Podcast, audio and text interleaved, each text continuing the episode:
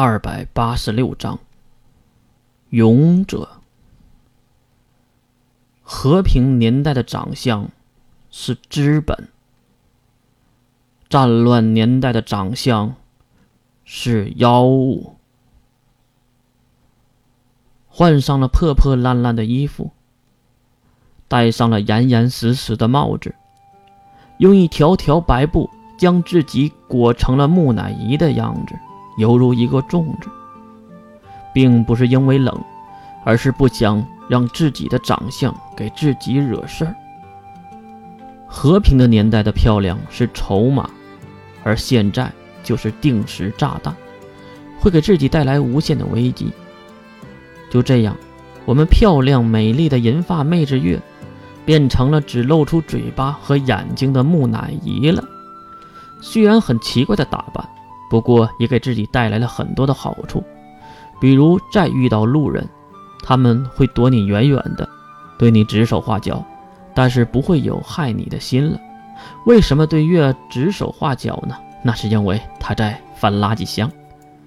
有了上一次的教训，月不再求人，也不敢再吃霸王餐，也只能翻垃圾箱了。我操，这个可以啊！随着月的一声惊呼。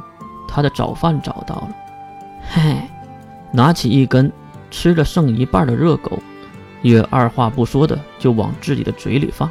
由于是早上谁没吃完就丢掉的，所以味道还是很不错的。月当然吃的也是有滋有味。哦，正吃着，月就看到一旁有一个人影，正可怜巴巴的看着自己。原来是同为拾荒者的小女孩。看到小女孩可怜巴巴的样子，月加快了嘴上的动作。喂，这可是老子想看到的。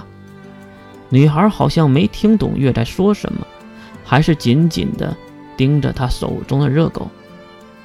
不会给，不不不不会给你的啊！月宣誓着主权，身体也不自觉的后仰。啊，抱歉呐！突然，女孩身后跑过来一个妇人。大约二十多岁的样子，从穿着也能看出是一个拾荒者。抱歉，抱歉。边跑过来，还是一边的道歉着。这个是，很明显，这个女人应该和这个小女孩有着什么关系？抱歉，她是我的女儿。你是，呃，正常人看到月这个装扮都会愣一下的。你就是最近来这里拾荒的？木乃伊月吧，莫之山月，什么木乃伊？月马上喊了起来。毕竟这个称呼也不知道什么时候传开的。妇女也是拉着小女孩笑了起来。毕竟对方也是拾荒者，就有了莫名其妙的亲切感。那个月呀，你这么早就出来呀？妇女的意思是说，你这么早就出来翻垃圾箱的意思。啊，昨天一直都没有吃东西。有点饿了。女人看向了月的身材，确实，你比我还要瘦弱。其实正常人都会瘦的吧，经常几天都吃不到东西。你们呢？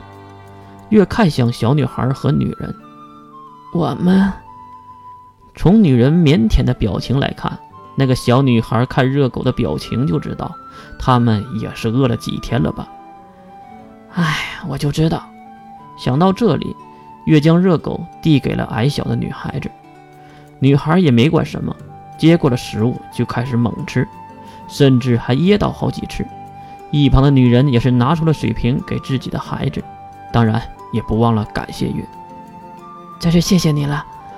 不过月先生，看你的行动力还是很强的，我劝你还是离开这个城市吧。我听说赵州国。和中帝国的边界，有几个大城市还是在收难民的。那你为什么不去呢？女人看了看还在吃着热狗的孩子，估计没走到那里，我们就变成白骨了吧。确实，女人没有说谎。最近城市边缘的地区魔兽频出，难民越来越多。月也是回想起三队长的那些话。近几年的魔兽出现频繁，比几百年内的出现的多几百倍。应该是有什么大家伙先苏醒了，才惹得小魔兽们纷纷出现。但是真正的原因呢，月是知道的。再回头思考女人的话，此时离开城市是最好的选择，因为月的第一目标是活下去。我也有留在这里的理由。理由吗？女人有些好奇。啊，我有一个仇人，一个戴着棒球帽的少年。别说，月还用手比划出出卖自己的少年身高和长相。女人一愣：“你认识他吗？”啊，姐姐，你也认识？估计是一个大名鼎鼎的人了。可是月从那以后都问了一个多月了，没听说谁认识他，还真是皇天不负有心人呢。当然认识，他是一个贩卖人口的家伙。对了，他可不是拾荒者。千万别被他的外表骗到了。呃，不过，既然能和他结仇，估计你已经被骗了吧？